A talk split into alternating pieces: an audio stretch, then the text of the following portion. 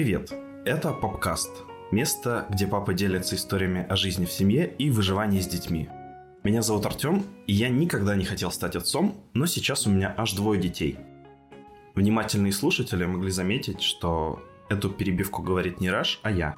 Раш, мой соведущий, пока в отпуске, поэтому в этом выпуске мы услышим от него вопросы на расстоянии. Сегодня у нас в гостях снова Марина Витальевна Лазовская, врач-психотерапевт Единого реестра психотерапевтов Европы, педиатр, действительный член профессиональной психотерапевтической лиги России, а также Марина Витальевна, основатель и преподаватель школы самосоздания, автор телеграм-каналов и одноименных подкастов «Не психуй» и «Мы родители. Миссия выполнима». Марина Витальевна, здравствуйте еще раз, мы вас очень рады снова слышать. Здравствуйте, Артем. Здравствуйте, дорогие слушатели. Это воплощение моей мечты «Осознанное родительство», которую я вынашивала много-много-много лет, и вот она начала воплощаться. Так что я снова вас благодарю за приглашение и рада быть полезной.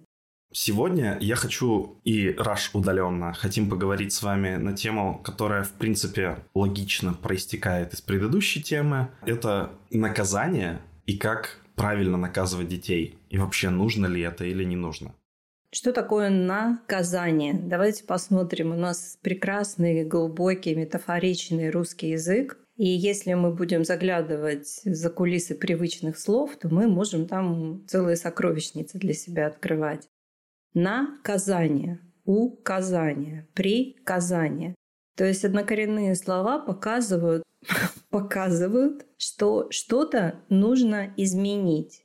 И родители это как раз те люди, которые из животного, потому что ребенок, он, поскольку не обладает человеческим сознанием, у него не развита эта функция, он может стать человеком только благодаря воздействию на него родителей и взрослых. Все сказки про Маугли – это прекрасные, красивые сказки, но столько доказательств, сколько мы получили, что дети случайно или как-то ввиду трагических обстоятельств, оставшиеся в джунглях, выжившие благодаря тому, что их не съели, а усыновили или удочерили, они не могут потом стать людьми в полном смысле этого слова, когда их находят.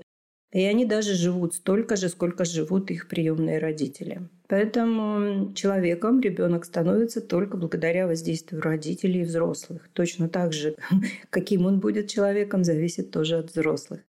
Поэтому родители обязаны, это их функциональная обязанность, указывать, показывать, наказывать детям, как себя нужно вести в социуме, чтобы в этом социуме в дальнейшем развиваться. Поэтому наказание – это эмоционально жестко коннотированное слово, так же как насилие. Вот в одной из статей на нашем канале «Мы родители. Миссия выполнима» я писала, что слово коннотировано жестко, неприятно, но слово «насилие», оно тоже однокоренное со словом «усилие» и «сила». Поэтому, если мы правильно понимаем, что нам нужно делать, то наказание превращается не в насилие, не в что-то такое, что причиняет ребенку вред и приносит травматический опыт, а то, что помогает ему понимать правила жизни. А как тогда правильно указывать? Ну, это, наверное, такой вопрос, над которым все задумываются, но как правильно указывать и не перебарщивать с этим. Понятно, что все зависит от контекста, но в общем, как это можно представить? Хорошо, что вы это упомянули. Этот э, алгоритм, контекст важнее, чем факт. Мы его уже, по-моему, на предыдущей трансляции тоже брали. Все зависит действительно от контекста. Поэтому я предлагаю смотреть, э, зрить в корень, и исследовать не частные случаи, как правильно наказывать или как ни в коем случае не наказывать. Это частные случаи. А если понимаешь, как работает алгоритм, то уже сам будешь интуитивно, по факту, по контексту выбирать правильное воздействие на ребенка. Давайте посмотрим на физиологию.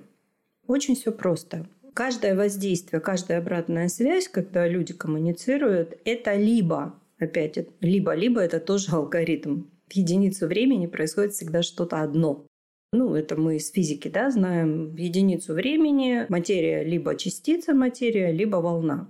И алгоритм либо-либо. Либо мы создаем деструктивную петлю обратной связи, либо мы создаем положительную, позитивную петлю обратной связи. Вот давайте немножечко абстрагируемся от детей и перейдем, например, э, ну, в цирк. Да?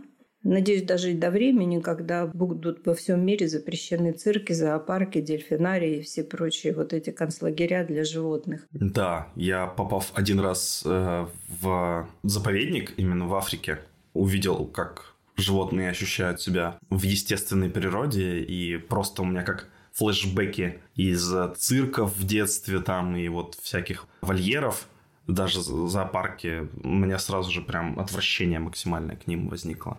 Да, у нас, вот вы правильно сказали, у нас есть такое интуитивное эталонное чувство правильности, которое нам подсказывает, что на самом деле хорошо, а что на самом деле плохо, ну, в таких глобальных общечеловеческих масштабах. И если мы посмотрим, что делают с животными в цирках, у них как раз создают вот эту вот деструктивную петлю обратной связи. Почему деструктивную? Потому что на положительную петлю, конструктивную, ее трудно создавать. На это нужно очень много времени. А боль, страх и боль действуют на наши рецепторы мгновенно, молниеносно. И поэтому все, что приходит к нам с болью, запоминается быстрее. И, соответственно, когда на животное постоянно воздействует через боль, он как бы быстрее становится тем, кем нужно, выполняет нужные команды. Но мы знаем, я, к сожалению, забыла эту фамилию, по-моему, мой мозг ее вычеркнул, потому что это была совершенно жуткая история в СССР, да, когда там все восхищались, семья дрессировщиков взяла львов себе домой. Забыла их фамилию, ну и не надо их помнить. Они играли, играли, играли с этими животными, то есть э, весь мир о них знал. Ну и чем закончилось, что львы их покушали. Ну, то есть они э, в какой-то момент просто не проконтролировали вот эту животную природу, и львы, естественно, сделали то, что они, наверное, всю жизнь хотели сделать, просто уничтожить эти источники боли. И если мы понимаем, что на воспитательных, вот если взять какой-то такой усредненный эталон, как э, правильно воздействовать на ребенка при воспитании, на 5 конструктивных вариантов обратной связи, то есть назовем это похвала, да, чтобы не говорить три слова одно, похвала, нужно применять одно, пять к одному. Один эпизод э, деструктивной обратной связи повсеместно и везде делается все наоборот. Люди, родители, они несут высочайшую степень ответственности за детей, поэтому они всего боятся. И их первоначальная реакция на то, что ребенок делает что-то не так, это сразу же прекратить, немедленно прекратить это поведение. И поэтому получается, что дети взаимодействуют гораздо чаще, нейроны, нейросети детей взаимодействуют гораздо чаще с болью. И таким образом ребенок что делает? Он, во-первых, выучивает какие-то правила, это обязательно, это необходимая часть воспитания, ограничения. Но и он же, ведь, э, знаете, как я все время привожу этот пример, что он наиболее понятный. Если мы идем к стоматологу лечить один зуб, стоматолог нам делает укол, и у нас пол лица мы не чувствуем несколько часов из-за одного зуба. Точно так же действует психика. Когда ребенок получает очень много боли, он анестезирует. Психика анестезируется, сама себя анестезирует. Ребенок, да, он выучил правила, он не чувствует больше сопротивления делать что-то, но у него одномоментно с этим заанестезировались еще и, например, чувство быть смелым, чувство проявлять себя, любознательность, чувство не бояться входить в какие-то сложные контакты с другими людьми. И вот на выходе понятно, да, что мы получаем. Мы получаем либо людей, которые ведут себя как психопаты, то есть вседозволенность путается со свободой, либо зажатых людей, которые боятся себя проявлять и живут, собственно говоря, по чужим правилам, ну, почти всю жизнь, пока с этим не разберутся. Поэтому пять к одному. Пять раз похвалили, и один раз сделали наказание. Еще раз, наказ, как себя вести в данной конкретной ситуации. А вот вы говорили про конструктивные, что из-за того, что очень много времени, это должно происходить, естественно, с самого-самого детства. А что делать, если по каким-то причинам этот процесс был немножко запущен? Вот как в нашем случае, наверное. Девочки, вот, как я уже говорил, определенное время жили в атмосфере всеобщей вседозволенности. И вот эти вот воспитательные моменты были на определенном моменте упущены. Сейчас, безусловно, это возвращается, и с моей подачи, и Оля тоже участвует в этом. Но мы видим, что это прям очень сильно буксует. Давайте так, зайдем с примера. Я люблю заходить с примеров, чтобы снизить степень сопротивления и волнения перед какой-то важной информацией. Вот, предположим, у людей, ну, вот они держат хорошую породистую собаку. Они ее, безусловно, любят, ухаживают, все там правильно делают. В какой-то момент они приехали там кому-то отдыхать в деревню, и собака, все-таки это на 99% волк, она убежала, и ее не было, скажем, ну, двое-трое суток. Она ушла в лес, делала все, что она хотела. Вот все, что делают волки в лесу, то собака это делала. И когда, наконец, она вернулась, э, что увидели люди? Они увидели кошмар. Потому что она была вся в репьях. На ней уже там клещей куча. Она уже там заразилась и глистами, и лишаями, и всем на свете. Ну, естественно, конечно. Потому что вседозволенность, она как бы приводит к тому, что опасность не чувствуется, и таким образом создается их гораздо больше, чем если бы, скажем, было понимание, где я, что я и что со мной происходит. Ну и что делают хорошие хозяева? Они горестно вздыхают, ведут это сокровище к ветеринару. И ветеринар делает все, что необходимо, от ухода за шерстью до всех э, остальных медикаментозных там мероприятий, чтобы вернуть это сокровище опять в нормальное состояние. И опять же, возвращаемся к Юнгу. Юнг сказал, главное не то, что сделали с вами, а что вы сами сделали с тем, что сделали с вами. В случае детей мы ее перефразируем. Главное не то, что произошло, а что мы сами делаем с тем, что произошло. Неважно, что произошло. Мы все несем в себе разной степени глубины травматический опыт. Царапина – травма, перелом со смещением – тоже травма. У всех разной степени глубины травматический опыт есть. Нужно просто понимать, что он есть. И если мы понимаем это и понимаем, что некоторые проявления – это вот как эхо травмы, мы делаем что-то прямо сейчас, не на прошлое, идем не в прошлое, вот как психоаналитики классические любят, мы не идем в прошлое. И так понятно, что если человек вот так себя ведет, ребенок, это явно у него работает защитная программа, которая его защищает от какой-то травмы, от какого-то непроработанного чувства горя, одиночества, страха. Все понятно. Но закрыться в себе хотят. Конечно. Почему? Потому что в какой-то момент это очень хорошо сработало. И в дальнейшем, пока мы с этим не разберемся, психика будет загружать сама эти программы без всякого нашего участия. То есть нужно максимально с ними близко в контакт входить. Понятно, это долгий и наверняка мучительный процесс. Входить в доверие, стараться быть... Ну вот тут вот вопрос, стараться быть в моем случае больше другом, чем родителем, но не опускать вожжи управления, направления? Ну, давайте начнем с того, что вы не будете себя запугивать. Если вы любите мать этих девочек, значит, у вас все вместе получится. Вы команда, вы пара, и вы будете друг друга где-то интуитивно, где-то осознанно поддерживать. Поэтому я считаю, что, ну это не только, конечно, я считаю, но и мой профессиональный опыт это подтверждает. Вот у нас на канале «Мы родители», не помню когда, была об этом статья, Почему не надо пытаться становиться детям друзьями? Родители не должны быть детям друзьями. Они должны быть людьми, которым дети доверяют. А дружба подразумевает равенство. А мы не можем быть с детьми равны, потому что мы несем за них ответственность. И когда современные родители некоторые заигрываются вот в это равенство, то есть становятся с детьми на одну ногу, а когда ребенок делает что-то не то, его нужно останавливать и направлять, родитель выходит в позицию главной сильной, и ребенок теряется, он теряет доверие к родителю. Почему? Потому что вот только что все было можно, а теперь бах, и опять меня пугают, запрещают и наказывают. Ну да, то есть это как в конфликтных ситуациях. Можно привести пример, если ты дружишь со своим начальником на работе, и возникает какая-то проблема, и он тебе на это указывает, а ты такой, ну подожди, было же все хорошо, нормально же общались, что ты начал? Абсолютно верный пример, замечательно.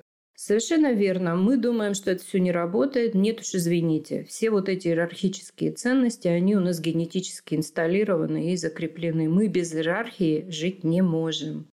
Это уже все доказано, передоказано. Поэтому доверительные отношения заключаются в том, что ребенку нужно давать внимание в любом случае, когда оно ему необходимо. То есть, если ребенок, например, вы видите, ну, я сейчас абстрактную абсолютно какую-то ситуацию опишу, вы видите, что ребенок не хочет общаться, закрывается, может быть, дерзит, грубит, если вы к нему обращаетесь, что случилось, давай мы тебе как-то поможем.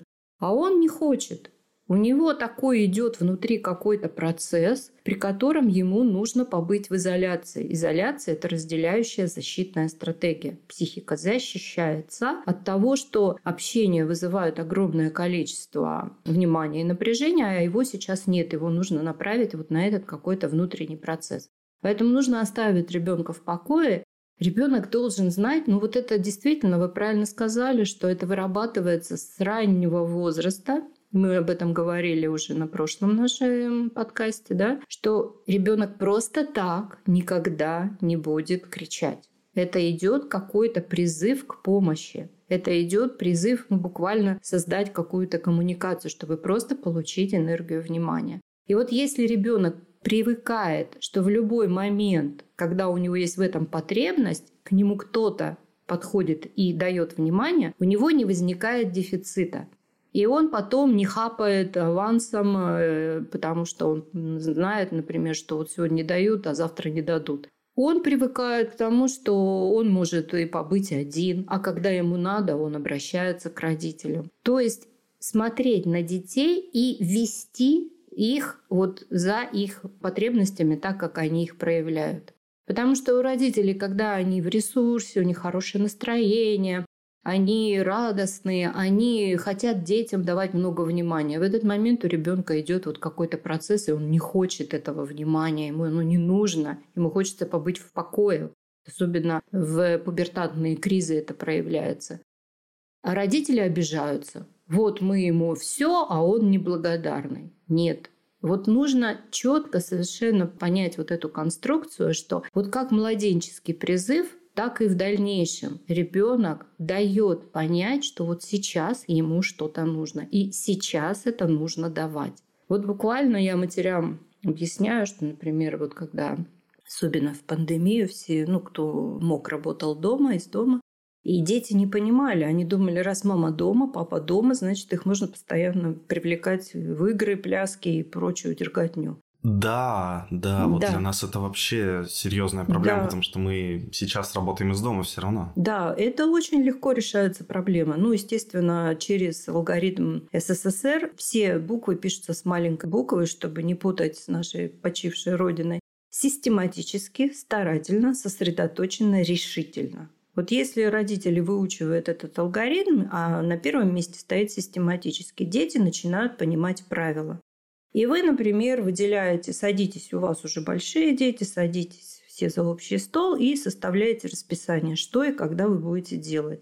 И там должно быть четко прописано, что у вас есть рабочее время, и вы это рабочее время, например, по два часа, вот в такое время, в такое время, в такое время вы садитесь за рабочий стол, и никто не должен вас отвлекать. И дети это начинают понимать. И они точно так же понимают, что и их потребностям уважение выказывается. То есть они тоже видят, что родители помимо работы, у них выделено время для того, чтобы общаться с детьми.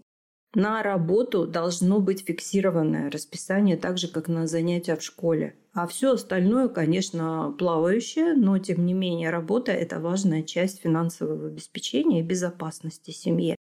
Поэтому это должно быть четко совершенно регламентировано. Так вот, алгоритм такой. Например, мать сидит, и ребенок, она работает, он к ней подходит, и что-то ему нужно. Она уже знает, что раз запрос есть, надо давать внимание. И она не может оторваться от своей работы, и она должна в этот момент понять, что для нее важнее, ребенок или работа. Понятно, что ребенок, хотя кажется, что работа. Нет, ребенок важнее. Поэтому она поворачивается, говорит, извините, например, если у нее идет конференция, поворачивается к ребенку, ну, естественно, звук отключает, поворачивается к ребенку и говорит имя. Я смотри, я сейчас работаю. Помнишь, у нас в расписании сейчас стоит, что я работаю. Я не хочу закрывать дверь, ты молодец, ты не шумишь. Я к тебе, смотри, вон, видишь счетчик, я к тебе подойду ровно через 15 минут. Ребенок понимает, что ему дают внимание, ему дают уважение, и он перестает заниматься вот этим энергетическим вампиризмом, дергая родителей постоянно и по всяким мелочам. Все, что вы сказали, это работает в мире, когда вот, как вы сказали тоже, родитель в ресурсе, когда у него хорошее настроение и тому подобное. Но в текущей реальности, когда мы все подвержены гигантским стрессом, крайне сложно это регулировать. И, естественно, вот когда мы в таком в негативном состоянии, мы прям пытаемся, видимо, защитить себя и сыпем наказаниями оградить себя от детей.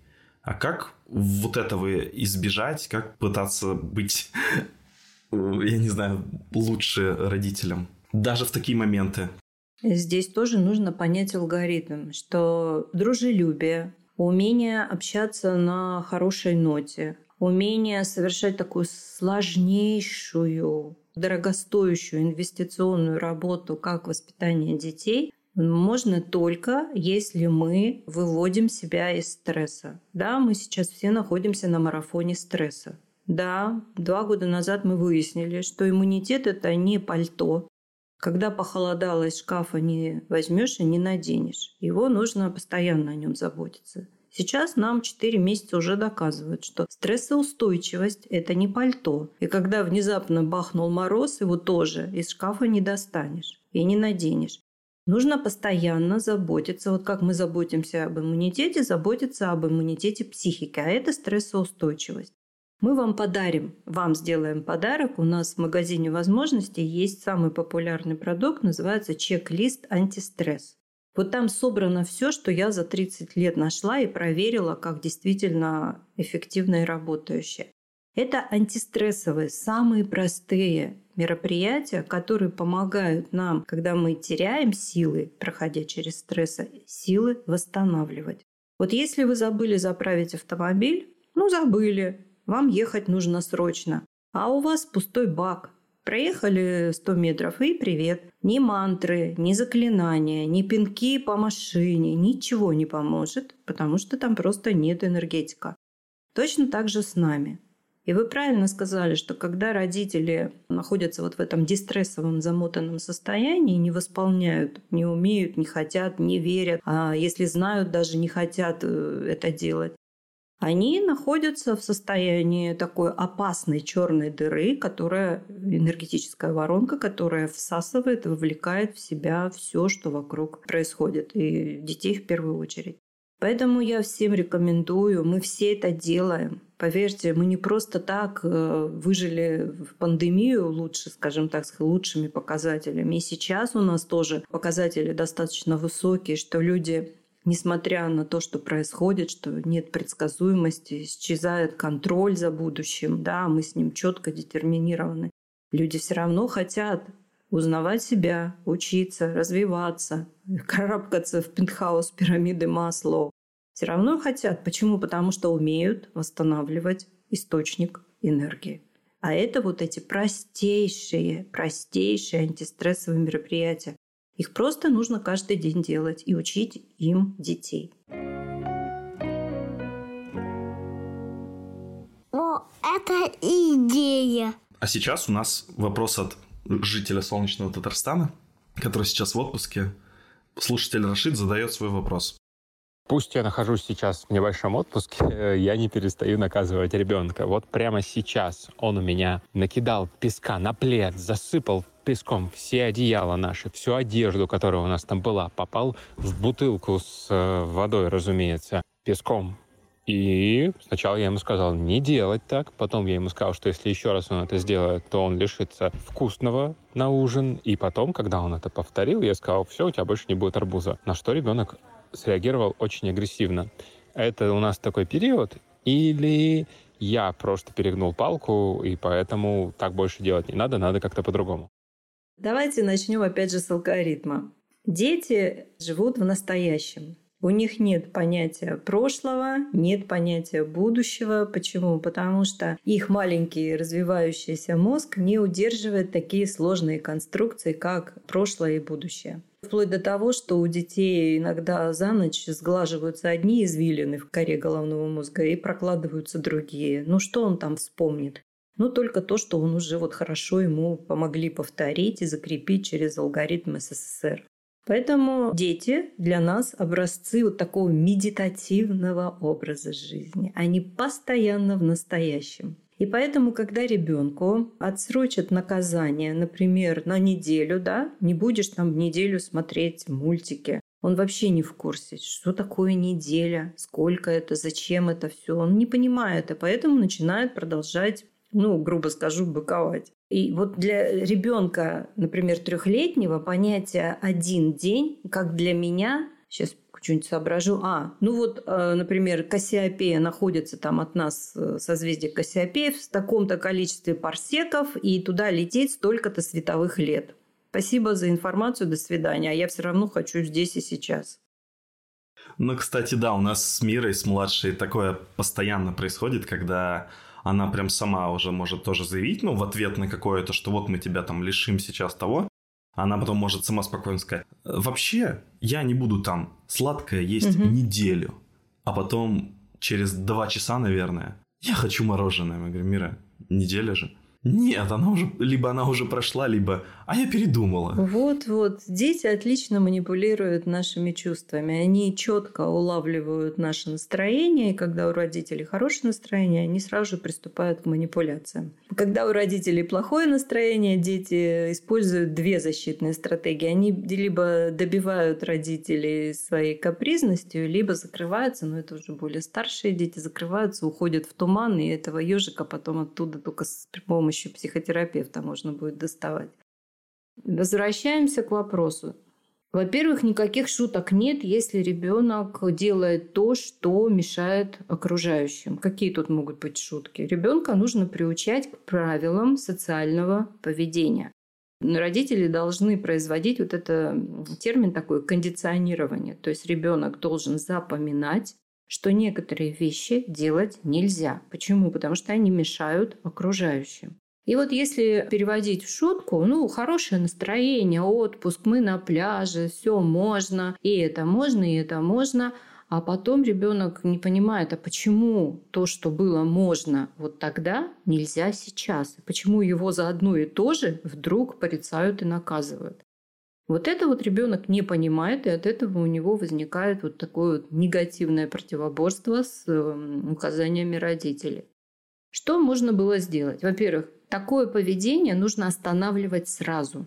Вот опять же, ребенок живет в настоящем, поэтому никакие отсроченные наказания на него не действуют. Нужно останавливать сразу. Сказать, есть такое правило. Первый раз мы говорим спокойно, дружелюбно. Пожалуйста, не делай так. Мне это причиняет неудобства, мешает, ну, в общем, на понятных ребенку, в зависимости от возраста выражениях, объяснить. Мне это неприятно, нам это неприятно. Пожалуйста, так не делай. Ребенок будет продолжать делать. Почему? Потому что ему это нравится. И мы, и вы, и все, и дети делаем то, что нам нравится, то, что нам причиняет, доставляет какое-то удовольствие. Ему нравится, он расширяет свой опыт, он продолжает делать. И вот здесь очень важно родителям понять, что он не злодей, что он не зловредный какой-то крокодил, который решил вынести нам мозг. Он просто продолжает получать удовольствие. Следующий этап – на 50% снизить доброжелательность подачи. Дети прекрасно чувствуют родителей, великолепно чувствуют. И уже более холодным, суровым тоном, глядя прямо ему в лицо, в глаза, сказать «Я просил тебя этого не делать». На 50% снизить доброжелательность. Ребенок чувствует так, что-то как-то изменилось все вокруг. И старший ребенок уже во втором этапе, он уже начинает понимать, так, надо останавливать свое удовольствие, потому что если я сейчас не послушаюсь, мне будет еще хуже, и я даже забуду о том, что я получал удовольствие, как мне станет сейчас неприятно. И третий этап, если ребенок продолжает, а как правило маленькие дети продолжают это делать, вы спокойно, уже ничего не говоря, берете и отсаживаете его, например, на метр от себя. Ну, то есть вы его видите, с ним ничего не произойдет, но вы его отсаживаете так, чтобы он понял, а все, границу поставили, я сделал что-то не так, и пусть он там сидит, обсыпается песком, можно также ему там полотенце положить, но он уже понял, что что-то произошло. Когда его отсадили, сказать, ты не послушался первый раз, ты не послушался второй раз, вот теперь ты будешь сидеть отдельно. Ребенок может выдать на это любую реакцию. Вообще не обращайте на это внимания. Он может закатить истерику. Ну, вы его видите, с ним все в порядке, ничего ему не угрожает, пускай побесится. А то, что вокруг все начинают на вас косо смотреть, это их проблемы. Пускай себе покупают частные пляжи и на них в одиночестве расслабляются. Поэтому ваша задача концентрироваться не на общественном мнении, не на своем лице как родителя, а на том, что вы в данный момент делаете с ребенком. Вы помогаете ему выучивать правила социальной жизни. Поэтому это очень важно. Когда он, например, перебесился и ползет к вам, вы его берете на руки, качаете, говорите, ну, ты же понимаешь, что я тебя очень люблю, ты молодец, ты хороший мальчик. Но вот так делать нельзя. Это не факт, что он запомнит это с первого раза. Он это может запомнить с тридцатого раза. Но вы алгоритм этот должны запомнить. Подкаст. Второй мой вопрос. Вот представьте себе, что я взял и наказал ребенка. Никаких мультиков на целую неделю. А потом снял запрет через 4 дня по доброте душевной, потому что настроение было хорошее, это не педагогично? Или это я как бы такой гибкость показываю? Ну вот принцип СССР всем родителям, как говорится, в помощь. Еще раз повторю, это с маленьких букв пишется этот алгоритм систематически, сосредоточенно, старательно и решительно. То есть систематически не просто так стоит на первом месте, потому что что-то мы, дети, все люди выучивают только благодаря повторениям. По поводу продолжительности. Ну вот если уже понятно, да, что дети живут в медитативном процессе, чем младше ребенок, тем это глубже, он в настоящем. Да, старшие дети, когда у них уже развиваются сознание, они чувствуют свои мысли, они начинают думать, и поэтому частично они вот этот вот э, кайрос здесь и сейчас, они его покидают на время. Если мы хотим ребенка, ребенка закрепить вот в том примере с песком, вот тот, что мы сейчас брали, этот алгоритм, вот его нужно просто везде, где нужно ребенку дать наставление, применять. То есть вы сказали, что такое поведение неприемлемо, объяснили. Он повторяет. Вы на 50% снижаете доброжелательность он опять повторяет. Вы даете ему понять вот, вот это вот дистанцирование. Ни в коем случае не практикуйте, родители не должны практиковать игнор, молчание. Потому что для ребенка это не менее болезненно и не менее травматичный опыт, чем физические наказания. Потому что когда его физически наказывают, он хотя бы чувствует боль, он понимает, что что-то произошло, и вот он эту боль сейчас чувствует. А когда ребенка игнором наказывают, он не понимает, он не понимает, что произошло, у него нет такого опыта, как у родителей. И поэтому он замыкается в себя, эта боль в нем кипит, он не находит ей выхода. И вот э, есть такой сериал «Острые предметы», про то, как, вот, к чему, каким последствиям приводит вот игнор, а когда дети начинают эту боль э, проявлять через самоповреждение ну вот режут себя, да, создают какую-то понятную физическую боль. Ни в коем случае детей нельзя сажать на игнор. Я даже, знаете, в таких случаях э, приведу цитату Достоевского, но она очень такая глубокая. Итак, видали ли вы или слыхали о мучимых маленьких детях? Видали ли вы, когда ребенок забьется в угол, чтобы его не видели и плачет там, ломая ручки, и ударяя себя крошечным кулачонком в грудь, не зная сам, что он делает, не понимая хорошо ни вины своей, ни за что его мучают, но слишком чувствуя, что его не любят. Вот что происходит с детьми, когда с ними общаются, воспитывают их через игнор. Поэтому отсроченность наказания – это, ну скажем, мера, когда родители не справляются с конкретной ситуацией, в которой нужно ребенка остановить, объяснить, показать, дать понять, что такое поведение не будет желательным ни при каких условиях. И вот тогда ребенок вот через этот четырехступенчатый алгоритм, он это понимает, и тогда ему не нужны вот такие долгоиграющие отсроченные наказания, что не отсроченные, а долгоиграющие наказания. Потому что даже для подростка, ну 10 лет это уже считайте почти подросток, даже для подростка важнее вот это понимание факта контакта с родителями, когда ему все объяснили, показали, доказали, рассказали, закрепили, чем то, что он будет в себе несколько дней носить тяжесть, груз вот этого вот состояния, когда его не очень-то и любят, да, когда он наказан. Вот представьте, да, что человек сломал там, я не знаю, ну, царапину, ладно, без переломов обойдемся. Он получил царапину, ну, сильную такую большую царапину, ему вместо того, чтобы ее промыть, забинтовать, ему туда соль подсыпают. Вот так действуют пролонгированные наказания.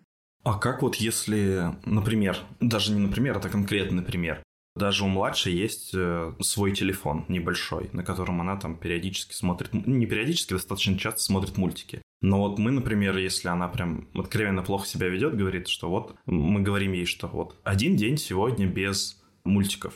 Но мы же не лишаем ее всего остального, мы также ей даем внимание. Когда она говорит, дайте мне, пожалуйста, там телефон, мы говорим, слушай, на сегодня нет, потому что вот так вот, вот так вот мы с тобой договорились, ты себя плохо вела. У тебя есть игрушки, ты можешь играть. То есть мы же ее не полностью лишаем, мы и также можем дать ей и свое внимание. Но вы ее лишаете основного удовольствия, иначе бы зачем вы его лишали? Вы знаете, что для нее основное удовольствие, и вы хотите, ну, что называется, прям конкретику внести, доказать, что это не просто так что вы с ней не шутите. Действительно так нельзя делать, и поэтому вы забираете у нее самое любимое. Да, но просто на этом возрасте ребенок не будет понимать причину и следствие. Что вот, окей, да, я себя вот так вот плохо вел, что вот у меня забрали. Понятно, что не сразу, но там на 20 раз, допустим, я уже пойму, что вот так вот уже точно вести не стоит. То, что вы описали, что вы потом с ней общаетесь, э, скажем, не лишаете ее своего внимания, это ну, выглядит как то, что действительно она понимает, что ей нужно запомнить конкретную вещь, которая касается только вот того, что она делает неправильно, и за это ее лишают возможности получать самое большое удовольствие. Здесь очень важно, что когда вы ребенка наказываете за конкретную вещь, это не должно вот таким, знаете, как туманным облаком расплываться на остальные контакты взаимодействия. Ребенок должен понимать, что вот это конкретно он должен выучить, а не в принципе стать добрым, послушным, милым, приятным и покладистым. Тогда это работает. Да, вот у нас большие проблемы с укладыванием спать. Угу. То есть там, наоборот, какой-то прям резко, резкий всплеск активности это всегда именно так. у младшей возникает даже. Пытаемся даже объяснять даже с двух сторон что вот ты знаешь, что это же не просто так. Ты себя будешь плохо чувствовать с утра, пожалуйста, прекращай. Вот, и уже там на, не знаю, на какой, на пятый, на шестой раз уже вот сейчас устанавливается правило, что если ты мешаешь всем остальным еще в том числе, и старший, и сама долго там бесишься, то лишаешься телефона. Единственное, что я ввел как бы дополнительное, чтобы в этот вот в момент ее до конца не травмировать, я говорю, что ты узнаешь об этом только утром по факту. Хорошо ты себя вела или... Ну вот мы говорим, вернее, что ты плохо себя вела. Ну, лишена ты или нет? Насколько это правильно? Чтобы дополнительно не добивать в момент, что вот э, когда и так она там всплеском энергии, я говорю, все, как бы на этом все закончено. И она же будет еще сильнее беситься от этого. Ну, давайте так, опять же, пойдем по алгоритмам, да? Еще раз, не пугайтесь слова алгоритм. Это базовые, фундаментальные э, структуры, благодаря которым люди вообще в принципе функционируют. Поэтому, если вот вы знаете, как устроен ваш звукорежиссерский там пульт, программа, вы им можете управлять. Точно так же мы должны знать, как устроены мы, чтобы лучше собой управлять. Во-первых, вот это детское возбуждение вечернее – это признак усталости. Они бесятся не потому, что у них переизбыток энергии, это такая истерика психики, которая уже настолько устала, что она не может затормозить. Вот почему детям нужно ближе там к вечеру, например, если вы укладываете спать ее в 8 вечера, то условно за 2 часа до этого нужно прекратить всякие возбуждающие игры в том числе возбуждающие психику, например, просмотр какого-то мультфильма, который будет будоражить ее нейроны тем, что там будет показ, разворачиваться сюжет. То есть какие-то спокойные игры, какой-то такой вот более плавный переход из вот этого гипервозбуждения в состояние уже большего такой усталости. Дети не чувствуют усталость, это не взрослые. У них усталость через гиперактивность иногда выражается. А по поводу добить, не добить, ну давайте так. Предположим, ребенок заболел, ему нужно сделать укол. Больно сделать, проколоть кожу. Это больно. Родители так жалеют ребенка, так хотят э, поменьше ему причинить боли, что они иголку втыкают, а лекарства не вводят, потому что лекарство тоже больно. Но это неэффективно, это не работает. Очень странно. Да. А на психологическом уровне это выглядит точно так же. То есть как бы начали наказывать, но не довели это дело до конца, до фиксации. Поэтому говорить пятилетнему ребенку, что ты узнаешь утром, а у нее утром, вот я уже говорила, да, это факт. У нее утром одни извилины сгладятся, другие проложатся. Она у вас встанет, как чистый лист. А ей нужно вспомнить, она ничего не помнит, а ей нужно от нее чего-то ждут, и начинается вот эта вот негативная фиксация. Поэтому, если вы уже доводите дело до конца, вы говорите, что давай сейчас поспокойней, потише. Ты прекрасно понимаешь, мы тебе много раз объясняли, нужно сейчас тебе телефон сдать на хранение. И сдаешь на хранение. Все. Например, за два часа до сна, чтобы ребенок уже знал, что вот нужно здесь оставить телефон и заняться какими-то менее будоражащими нервную систему действиями. Нужно все доводить до конца. Потому что вот эта неопределенность, незавершенность, в психологии есть даже такое понятие, как незавершенный гештальт. То есть э, гештальт в переводе с немецкого глагол заполнять, структурировать, э, приводить в порядок. А если мы не завершили какой-то процесс, то он остался открытым. А что это значит? Это значит, что это будет повторяться, повторяться и повторяться. Подкаст. Пролонгированные наказания я понял. А вот у меня вопрос, который буквально возник вчера. Я предложил детям пойти втроем, потому что Оля у нас уедет как раз на один день провести этот день там на аттракционах, куда они хотели очень, а мы там были уже один раз. Но я поставил условие, что вот всю неделю не должно быть никаких серьезных конфликтов. То есть они максимально должны, ну не то что вести себя хорошо, не вести себя плохо, по крайней мере.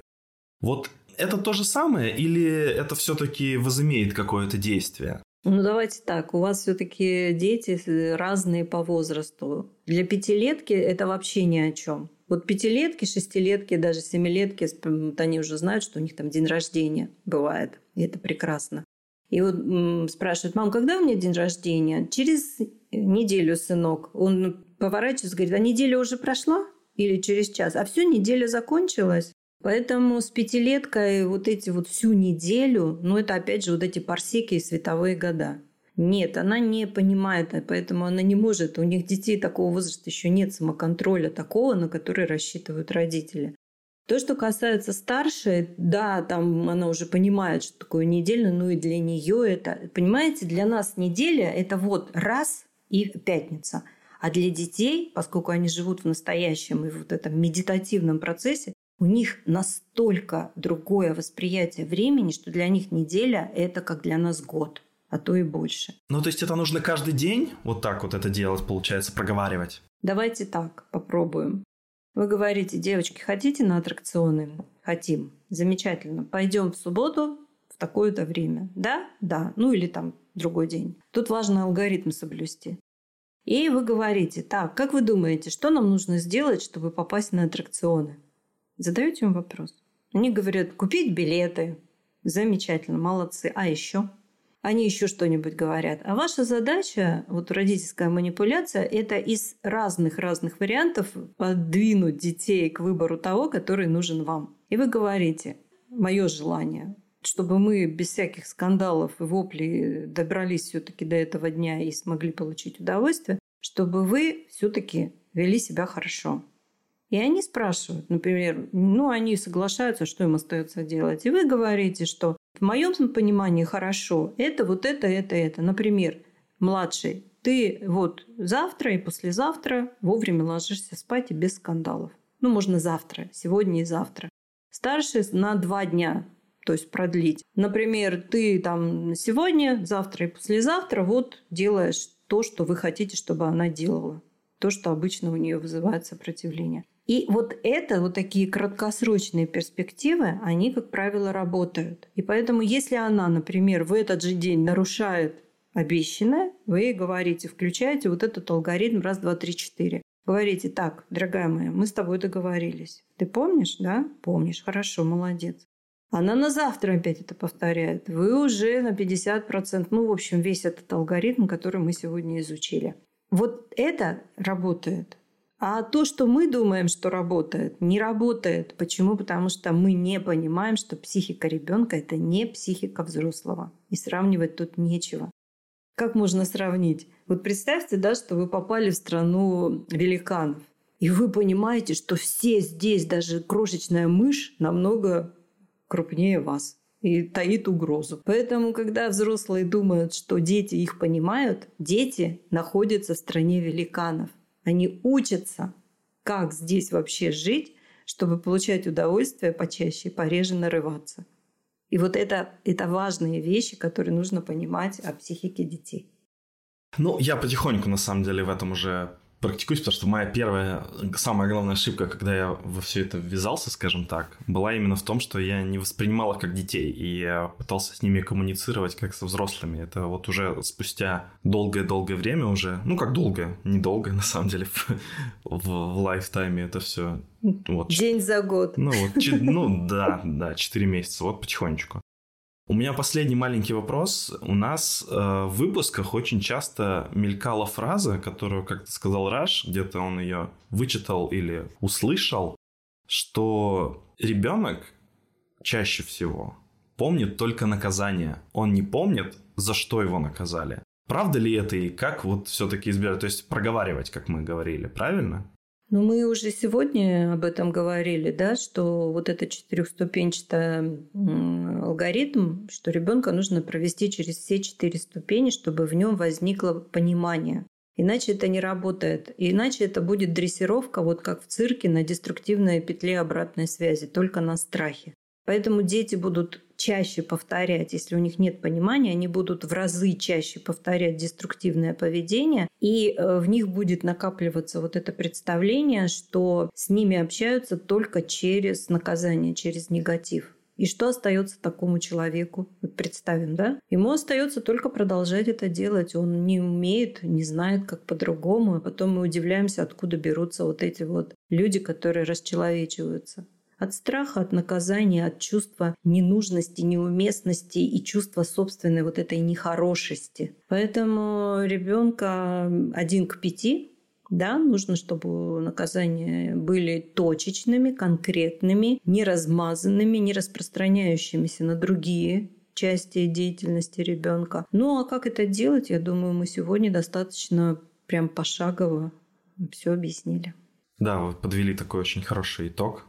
Спасибо вам большое, Марина Витальевна, за потрясающий разговор. Я оставлю ссылку в описании к этому выпуску на подкасты, на YouTube и на каналы в Телеграме. И также, пожалуйста, если не послушали, послушайте наш предыдущий выпуск про личные границы. Я благодарна вам за то, что вы такие молодцы и хотите, чтобы не только в ваших семьях с вашими детьми у вас налаживались настоящие, хорошие, классные отношения, которые помогут вам вырастить хороших людей и развивать ваши отношения всю жизнь. Ну и то, что вы еще работаете на популяризацию таких простых и очень важных знаний о том, что такое дети, что такое родители и как нам вместе уживаться к общей радости. Благодарю вас за это. Да, спасибо вам. А подписаться на наш подкаст можно на Apple Podcasts, в Яндекс Музыке и на CastBox – да и вообще везде, где можно послушать подкасты, чтобы не пропустить новые выпуски, которые будут выходить каждый четверг. Ну а с вами был Попкаст. Всем пока. До свидания, будьте здоровы и берегите себя.